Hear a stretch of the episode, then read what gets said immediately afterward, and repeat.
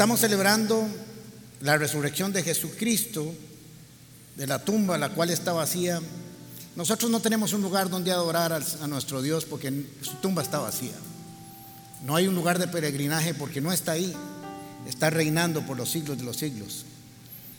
Y estamos aquí por una razón, porque Él resucitó. Si no, nuestra fe sería vana, seríamos dignos de, de burla del mundo entero si Jesucristo no hubiera resucitado. Así que estamos muy contentos por eso. Dios no desperdicia palabras.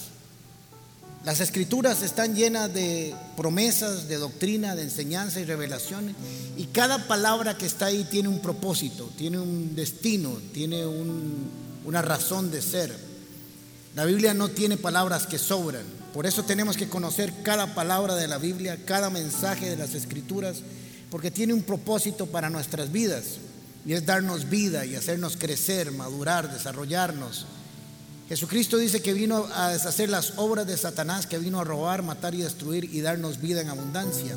Y tenemos que aprender de las escrituras, estar siempre atentos. Y cuando leemos las escrituras tenemos que saber que ellas nos hablan de Jesucristo, pero también hablan de nosotros y cómo podemos aprender de estos personajes.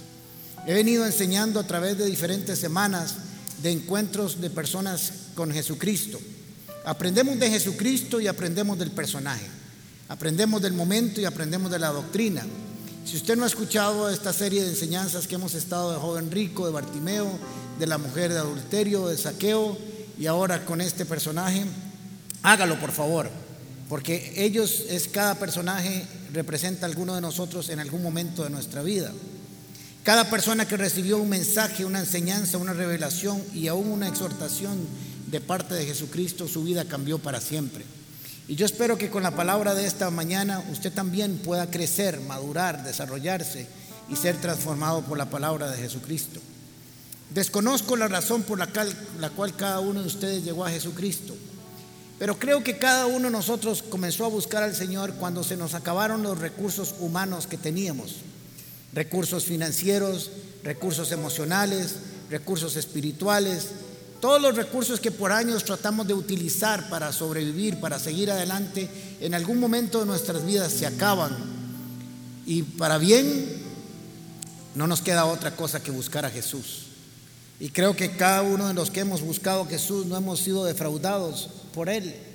Porque todo el que le busca, le encuentra, es fácil de encontrarle y siempre encontramos misericordia, favor y gracia. Así que nos acostumbramos muchas veces a vivir, o no muchas veces, antes de conocer a Jesús nos acostumbramos a vivir con nuestros propios recursos, con nuestras propias fuerzas, y se acaban, se agotan, se rumban, se destruyen y nos debilitan. Hoy vamos a aprender de un personaje que sus recursos se acabaron y tomó una decisión de ir a buscar a Jesús, como debería de hacer toda persona. Lo ideal sería que le buscáramos antes de que estemos afligidos pero bueno, la vida es así, no la he inventado yo, como dice la canción, y cada uno de nosotros lo busca en el momento que mejor le conviene. la historia está en Lucas capítulo 8, versículo 40 en adelante. Cuando Jesús volvió, o cuando volvió Jesús, le recibió una multitud con gozo, porque todos le esperaban. Entonces vino un varón llamado Jairo, que era el principal de la sinagoga, y postrándose a los pies de Jesús le rogaba que entrase en su casa. Es interesante que Jairo le está pidiendo a Jesús que vaya a su casa. Ahora vamos a ver por qué. Pero Jesús viene de la tierra de los Gadarenos que le acaban de decir que por favor no vuelva, que se vaya. Porque mandó los espíritus a unos cerdos que se fueran al, precipicio y en lugar de estar pensando en el bien que le había hecho a un endemoniado, estaban pensando en la platica que les había echado a perder su hato de cerdos y entonces decidieron que se fuera. Pero mientras otros no quieren que Jesús esté en su tierra, otros según nuestra necesidad estamos esperando que vaya a nuestra casa. Versículo 42, porque tenía una hija única, como de 12 años, que estaba muriendo. Y mientras iba, la multitud le oprimía. Recuerden que es importante en las descripciones, que Dios no desperdicia palabra, lo que está sucediendo, el entorno, cosas que parecen que no tienen sentido el Espíritu Santo guió al escritor bíblico para guiarnos a diferentes entornos y circunstancias y contextos para que entendamos aún mejor lo que está sucediendo. Versículo 43. Pero una mujer que padecía de flujo de sangre desde hacía 12 años y que había gastado en médicos todo cuanto tenía y por ninguno había podido ser curada, se le acercó por detrás y tocó el borde de su manto y al instante se detuvo el flujo de sangre. Entonces Jesús dijo, ¿quién es el que me ha tocado? Y negando todo, dijo Pedro y los que con él estaban, Maestro, la multitud te aprieta y oprime y dices, ¿quién es el que ha tocado? ¿Te ha tocado? Pero Jesús dijo, alguien me ha tocado porque yo he conocido que ha salido poder de mí. Entonces, cuando la mujer vio que no había quedado oculta, vino temblando y postrándose a los pies, le declaró delante de todo el pueblo por qué causa le había tocado y cómo al instante había sido sanado. Jesucristo siempre fue interrumpido muchas veces cuando iba. De hecho, cuando empecé esta serie de los personajes, empecé hablando de gente que tuvo la capacidad por fe de cambiar la agenda de Jesús. Tuvieron la capacidad por fe, por acciones de fe, de trastornar lo que Jesús estaba haciendo. Claro que para nosotros pareciera sorpresa, pero a Jesús no le sorprendía. Estos son personajes que fueron capaces de decir, yo puedo cambiar el caminar, el destino o la, la, ruta que Jesús está siguiendo para que me ponga atención. Lo hizo cuando hablaba con la multitud, cuando conversaba con sus discípulos, aun cuando dormía la gente lo interrumpía, cuando oraba y mientras viajaba. A Jesús no le preocupa que le interrumpamos si llegamos a Él por fe, buscándole en todas nuestras necesidades. Ahora quiero que entendamos algunas cosas de que cuando leemos el texto bíblico, esto no se trata solo de un milagro, el cual es hermoso, realmente son dos milagros. Hoy vamos a hablar de la mujer del flujo de sangre, pero vamos a incluir a Jairo en algunos elementos. Es solo, no es solo un milagro, no es solo la sanidad de una mujer. Aquí hay cosas aún más profundas que nosotros tenemos que aprender a leer del texto y eso es lo que nosotros quiero que nos llevemos para la casa hoy. Miren el contraste de dos personajes que están juntos en el mismo lugar, al mismo tiempo, pero con dos situaciones diferentes. Jairo es un hombre importante, un líder religioso, respetado, con una gran posición social, con dinero, admirado, experto en teología, en el conocimiento de la Biblia.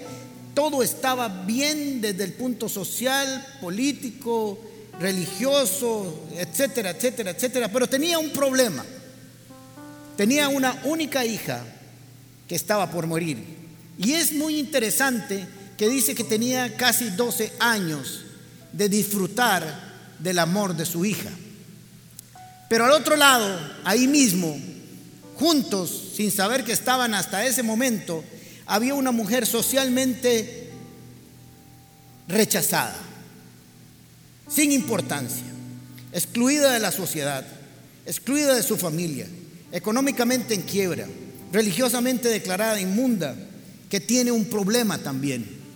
Tiene 12 años de sufrir una enfermedad. ¡Qué contraste! Alguien con todo el poder y la importancia de Jairo y una mujer como la que está aquí, que no sabemos su nombre. Pero ambos se arriesgaron para lograr lo mismo de Jesús, un favor, una acción sobre sus vidas. Jesús nos enseña que no hace diferencia de personas, que no hace acepción de personas. Pudo haber dicho, esta mujer no tiene importancia y voy a seguir mi camino. Jairo es muy importante, me, va, me quedo mejor si le hago un favor a este hombre. Pero nos enseña Jesús que Él es capaz de detenerse por cualquiera que esté dispuesto a tener un toque de fe en Él. Ambos se arriesgaron a obtener lo que andaban buscando y tenían una necesidad, una oportunidad que no querían dejar pasar. Este pasaje nos enseña que Dios no hace acepción de personas. Los problemas tampoco, ni con los ricos ni con los pobres, ni con los importantes ni con los que no son importantes. Todos de alguna manera pasamos por dificultades y problemas y Jesucristo está para todos, no solo para los pobres, no solo para los ricos, no solo para los religiosos, no solo los que están excluidos de la sociedad, sino para todos. Y es hermoso lo que este pasaje nos enseña.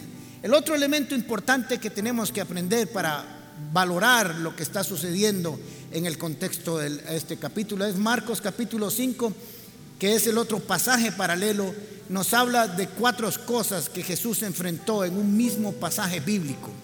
Estas son las cuatro adversidades que nos vamos a encontrar como seres humanos, elementos con los cuales vamos a pelear toda nuestra vida, que desde el punto de vista humano vamos a ser siempre derrotados.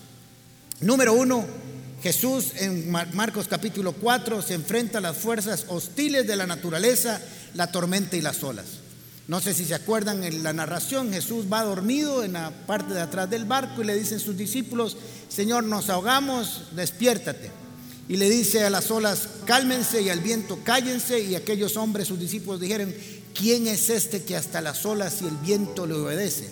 Así que Jesucristo nos enseña que la naturaleza está bajo su control. El hombre no puede controlar un huracán, no puede controlar un tornado, no puede controlar un terremoto, no puede controlar un tsunami, pero Jesús dijo, yo sí puedo, con una sola orden me obedece. Y con eso nos vamos a enfrentar toda la vida a los seres humanos. Lo segundo es que Jesús acaba de liberar al endemoniado Gadareno, lo liberó de una legión de mil, mil demonios, y Jesús nos está demostrando que el hombre nunca ha podido contra la maldad y el demonio pero que Él sí puede vencerlo y que lo derrotó en la cruz y que le obedecen cuando Él da una orden. Las otras dos situaciones con las cuales nos vamos a enfrentar son con las enfermedades incurables que Jesús demuestra y, sana a esta mujer del flujo de sangre y también contra la muerte porque resucita a la hija de Jairo. Esos cuatro elementos Jesús nos demostró en un solo pasaje bíblico que Él es capaz de derrotarlos y vencerlos y si confiamos en Él podríamos ser victoriosos en cada una de estas situaciones que nos enfrentamos en las adversidades de la vida, porque la vida nos presenta adversidades. Negarlas sería un absurdo. Pero tenemos que aprender de ambos casos, indistintamente de las circunstancias de ellos, que dos acciones de fe de personas diferentes en situaciones diferentes tuvieron la misma recompensa, la acción de Jesús sobre su vida. Y no podemos negar que Dios siempre premia las acciones de fe, de alguna u otra manera siempre las honra. Ambos se tomaron un riesgo.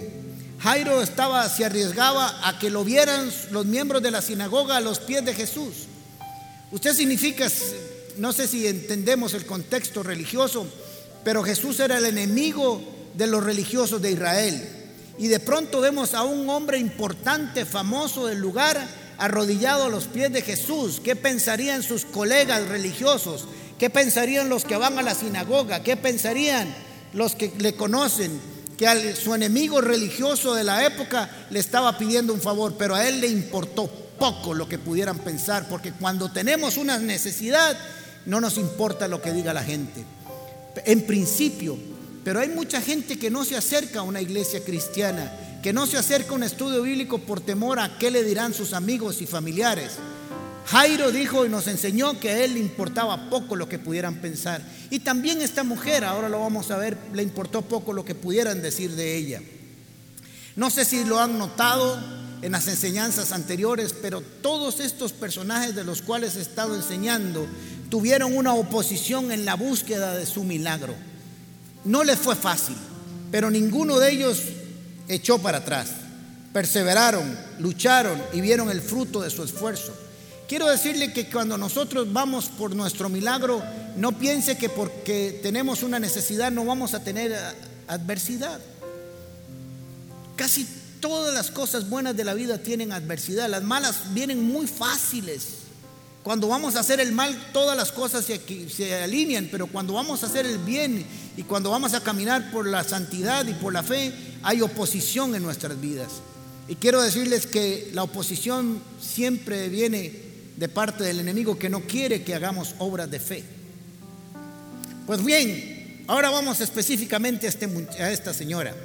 No se nos dice el nombre, como Jairo sí nos dice quién era, pero sí nos dice que tenía una situación difícil y complicada.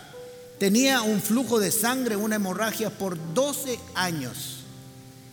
Las mujeres pueden entender esto más que yo. Yo, no, yo lo más hemorragia que tenía un día esto es que me corté este dedo que me sangró todo el día, pero más, más que eso. Pero las mujeres pueden entenderlo mucho mejor, lo que significa tener una hemorragia por 12 años. Esta hemorragia obviamente le había causado serios problemas físicos, le había causado debilitamiento emocional, debilitamiento físico, tenía secuelas en otro tipo de, sus órganos, tenía un desgaste personal y familiar, posiblemente con anemia, su cabello se le ha estado cayendo, su situación era realmente difícil. No es solo un flujo de sangre, implica cosas aún más profundas que tenemos que analizar para ver qué era lo que estaba pasando en la vida de esta mujer. Pero se nos da otra información adicional para añadirle a la complicación del caso. Se nos dice que había gastado todo lo que tenía tratando de buscar su sanidad. Y si hay algo en que estamos dispuestos a gastar el dinero o a invertirlo es en nuestra salud. Cuando estamos enfermos no nos importa cuánto vale la medicina o cuánto vale el, tratamiento. Si lo tenemos, lo pagamos. Y si no, lo buscamos. Todos deseamos ser sanos. Todos queremos tener salud, pero hay salud espiritual, hay salud emocional y hay salud física. Y cada una de esas se obtiene de manera diferente. Sin embargo, en el pasaje, Lucas nos dice este elemento importante. Había pasado 12 años tratando de buscar una solución y no había podido. Lucas, que es médico, nos da otra información adicional y por ninguno había podido ser curada. Él también era doctor y sabía que los doctores habían tratado de curarla, pero no lo habían logrado. O sea, hasta ese momento tenía una enfermedad incurable. Pero Marcos nos dice algo todavía que nos llena más el panorama difícil que esta mujer estaba viviendo. Marcos capítulo 5, versículo 26 dice, había sufrido mucho en vano de varios médicos, y no es que los médicos la hacían sufrir, es que en aquel tiempo la medicina tenía mucho de superstición, no era ciencia, era un poco de brujería, con un poco de cosas creyenceras, con un poco de cosas, y esto ponía ella su esperanza constantemente y terminaba peor. Dice, había sufrido mucho en manos de varios médicos y se había gastado todo lo que tenía Pongan atención a la narración del texto. Todo. Ya no le quedaba nada. Esta mujer no tenía un cinco, no solo para su salud, sino tampoco para vivir. La situación era bastante difícil. Y dice todo lo que tenía sin que le hubiera servido para nada. Miren qué radical es el texto. Todo lo que tenía y no había recibido absolutamente nada. Pues en vez de mejorar, iba de mal en peor. Qué ganas que le describan a uno esa situación en la que está. Muy difícil, muy complicada, como estamos algunos de nosotros en algún momento de nuestras vidas. Todos hemos estado ahí de alguna manera. Esta mujer estaba tratando de buscarse una sanidad con recursos humanos y todos se le habían acabado. Llega un momento de nuestras vidas donde hemos tratado de buscar una solución con nuestros propios medios, con nuestros propios recursos, con dinero, con amistades, con licor, con fiesta, con, con tantas cosas que se acaban y no nos dan resultado hasta que nos tomamos la decisión. La enseñanza de hoy se llama la gran decisión, hasta que tomó una decisión con respecto a su fe y a dónde iba a poner su esperanza. Pero hay algo que me impresiona de la forma en que describe eh, Marcos lo que estaba sucediendo. Dice que era como un azote. Por eso hay que empezar a leer el texto bien, porque dije y empecé diciendo que Dios no desperdicia palabras. Y dice que era como un azote. La palabra que está aquí en el original era el látigo que usaban los romanos para castigar a los malhechores.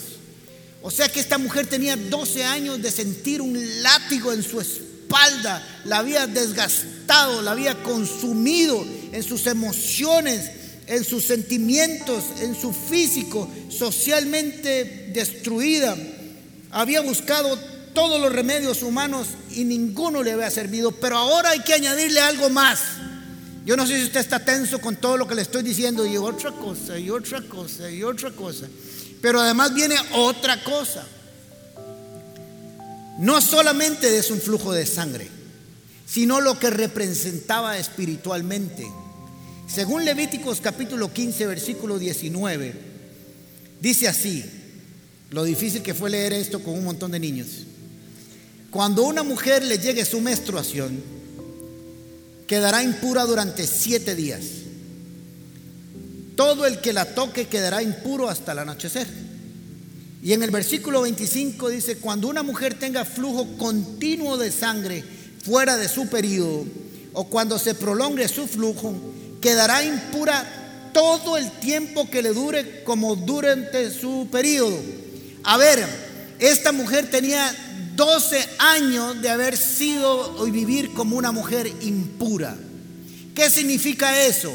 Les voy a decir, si toca este atril es impuro, si toca este iPad es impuro, si toca el agua es impuro, si se sienta en una silla es impuro, si se acuesta en una cama es impuro, si abraza a alguien queda impuro. Había sido excluida de la sociedad.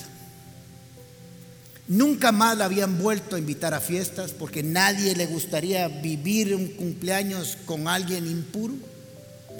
Nunca más había podido volver al templo porque solo podía ir para que la declararan libre de su impureza. Si estaba casada, su esposo tenía 12 años de no poderla abrazar ni besar. Si tenía hijos, sus hijos tenían 12 años de no abrazarla, de besarla. Si tenías papás, sus papás no podían abrazarla. Más bien estaba excluida. He hablado con diferentes amigos que han tenido COVID. Ellos en su casa no. Y lo feo que se sienten, dice, estar en una habitación sin que sus hijos o su esposa puedan hablar con ellos, les abran así la puerta, les tiran la comida, cierran otra vez, echan dos toneladas de laisol en la puerta para sacar los alimentos. Dice, nos sentíamos feo. Ahora imagínense 12 años así. 12 años cargando dolor físico, dolor emocional, pero además siendo excluida de no poder buscar a Dios en el templo. Por eso me duele cuando muchas personas han decidido no volver al templo después de que abrimos por pereza. Mientras otros están deseando tener fuerzas y libertad para poder congregarse. Así como los engadarenos le dijeron a Jesús, váyase y no vuelva. Jairo y esta mujer querían tener un encuentro con Jesús.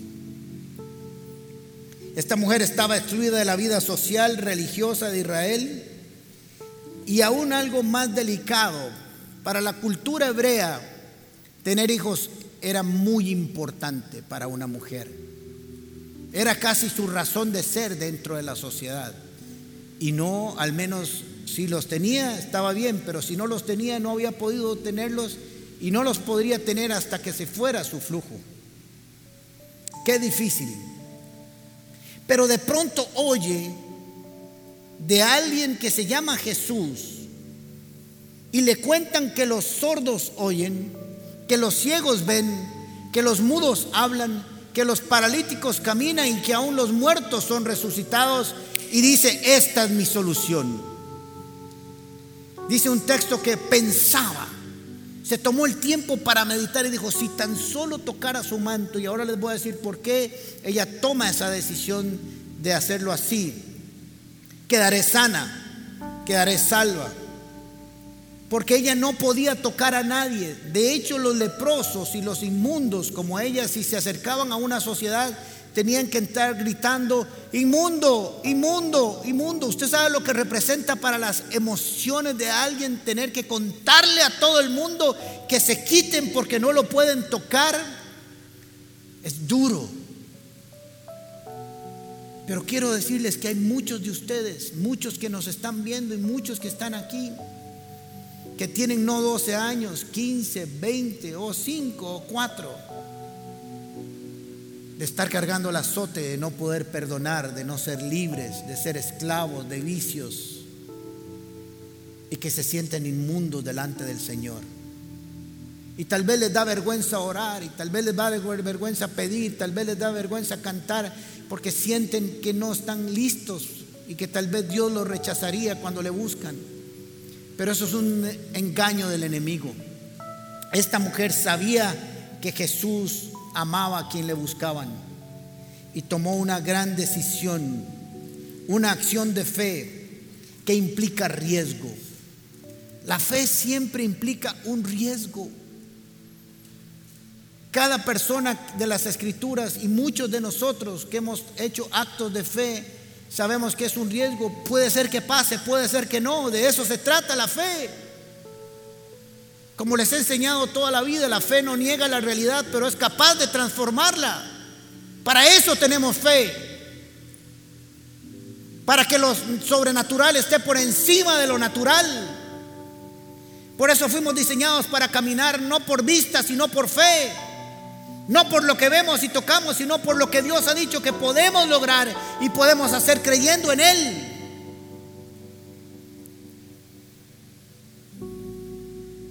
Versículo 24 dice que se le acercó por detrás y le tocó el borde de su manto y al instante se detuvo el flujo de sangre. ¿Por qué por detrás? Porque su vida estaba llena de ocultarse, su vida era un constante esconderse, que no se dieran cuenta que estaba ahí, que no se dieran cuenta lo que había tocado, que no se dieran cuenta de dónde había estado Qué difícil vivir así. Así que la opción que, vio para poder llegar a Jesús fue no iba a pasar en medio de chicos, aquí voy, chicos, campo, voy a tocar a Jesús. Si de hecho si la hubieran visto ahí en medio de ellos, posiblemente la echan a patadas literalmente los religiosos y todos los que estaban ahí.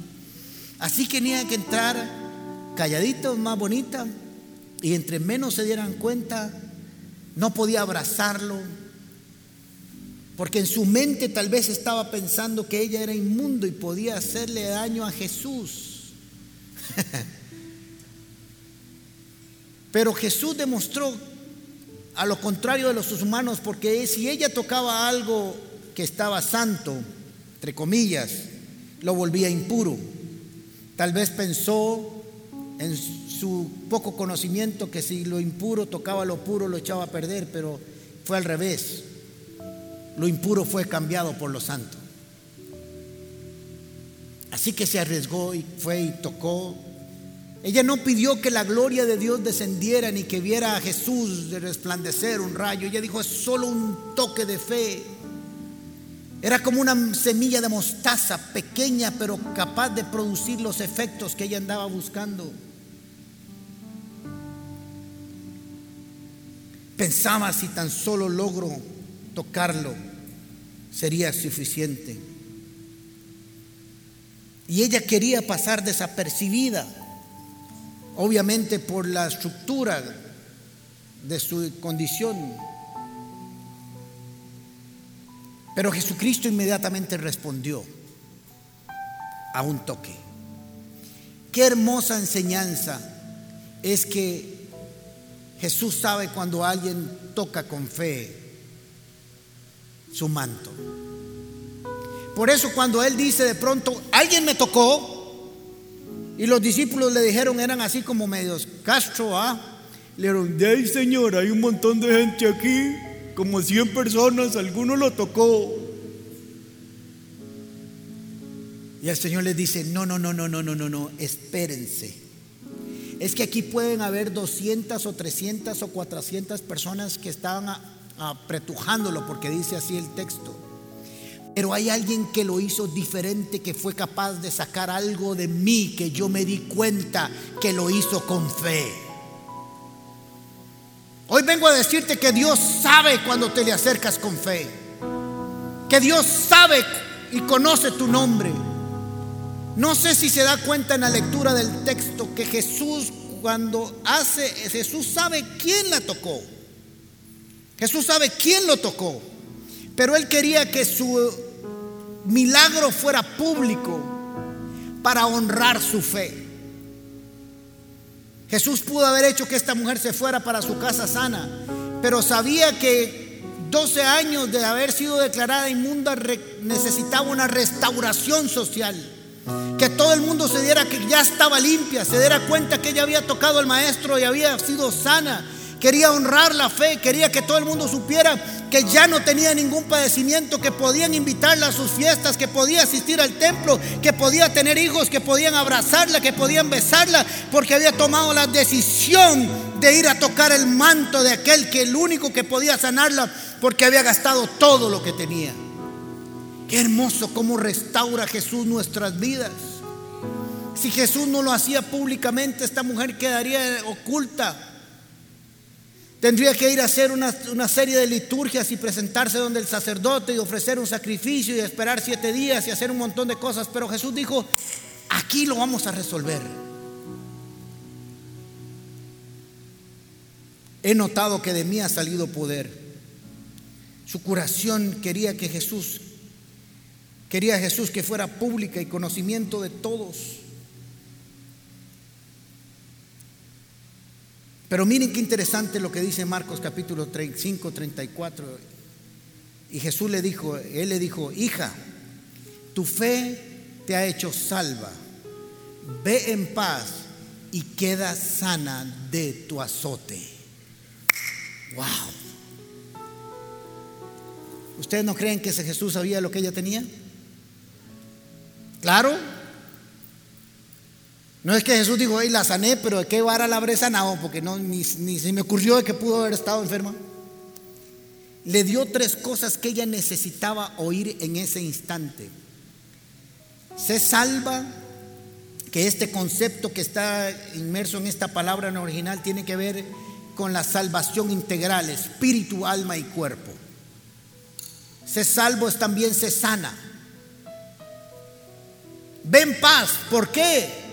Porque había pasado 12 años sin paz. Porque necesitaba que desapareciera el temor del rechazo de su familia, de sus amigos, de la sociedad, de los religiosos. Pero algo más hermoso le dice, sé sana de tu azote, no le dice de tu enfermedad. Porque sabía que 12 años había sido latigada por los efectos de esta enfermedad. Toda la medida del bienestar para el alma y para el cuerpo, comprendida en una palabra hebrea que se llama, se dice shalom.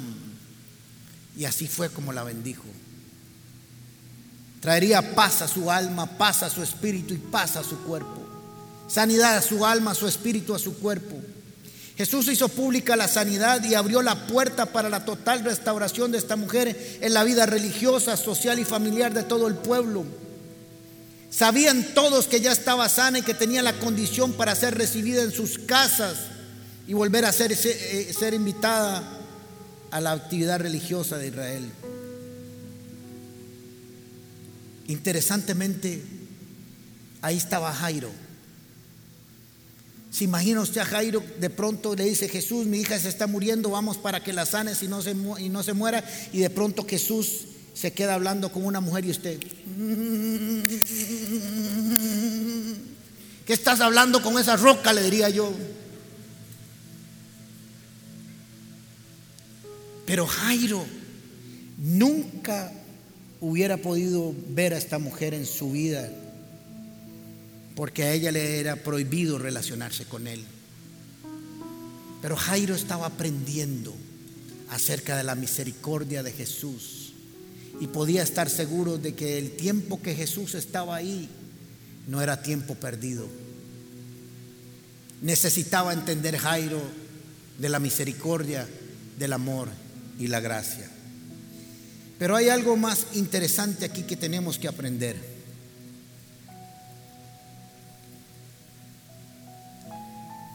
Esta mujer representa el esfuerzo del hombre por agradar a Dios. 12 años tratando de mover la mano de Dios con sus propios esfuerzos. Y no lo había podido. Así es el hombre. Trata de agradar a Dios con sus propios esfuerzos. Agradándolo, tratando de agradarlos con obediencia, tratando de comprarlo con sus diezmos y ofrendas, con su acción social, siendo bueno para con los demás y eso no logra nada. Es la fe la que produce mover la mano y el favor de Dios a nosotros. Si usted se da cuenta, esta mujer no hizo nada de la ley para agradar a Dios. Tan solo tuvo fe para arriesgarse. Es una fe que tuvo la valentía de reconocer su situación, de romper las barreras sociales, de romper el establecimiento de estructuras, de arriesgarse contra la misma ley. Se atrevió a ir más allá de sus temores, de sus miedos, de lo que podía pasarle socialmente. Fue capaz de arriesgarse aún poniendo su vida en riesgo. Pero ¿qué perdería? ¿Qué perdería si la apedreaban después? Nada. Ganaba más arriesgándose con un acto de fe. No le importaba lo que pudieran decirle porque seguro le habían dicho de todo. Esta mujer fue capaz de reconocer que ya no podía más. La pregunta que te hago hoy, que le hago a todos los que nos están viendo es, ¿qué has tratado de cambiar en tu vida por años y no pasa nada? ¿Cuál es tu azote? ¿A dónde estás anclado? ¿Qué te ha robado la paz por años? ¿Tu divorcio? ¿Tu separación? ¿El negocio que perdiste? ¿El rencor contra tus padres? ¿Qué es lo que te azota hoy? ¿Qué has tratado de resolver por años solo o sola? Con esfuerzos humanos, desgastándote en lo interno, aún invirtiendo en médicos, en psicólogos, lo cual no está mal, pero que todavía no han dado el resultado porque hay cosas que solo se arreglan en las manos de Jesús. Has tratado aún de comprar a Dios con tus actos que de pronto te das cuenta que no son como creías tan buenos.